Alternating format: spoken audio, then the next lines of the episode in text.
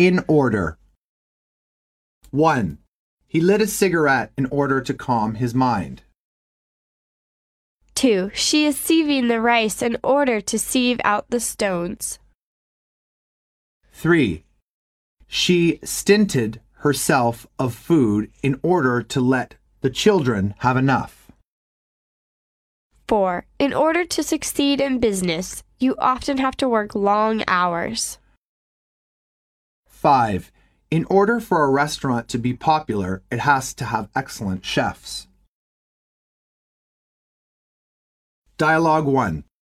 Our company is thinking of telecasting an advertisement at the Central Television Station. Is that all right? Sure. When do you plan to telecast? Our products have already begun selling in China. In order to let everyone know about our products, the time of telecast should be as early as possible. You have contacted us too late. There will be difficulty in making the arrangements immediately. Dialogue 2.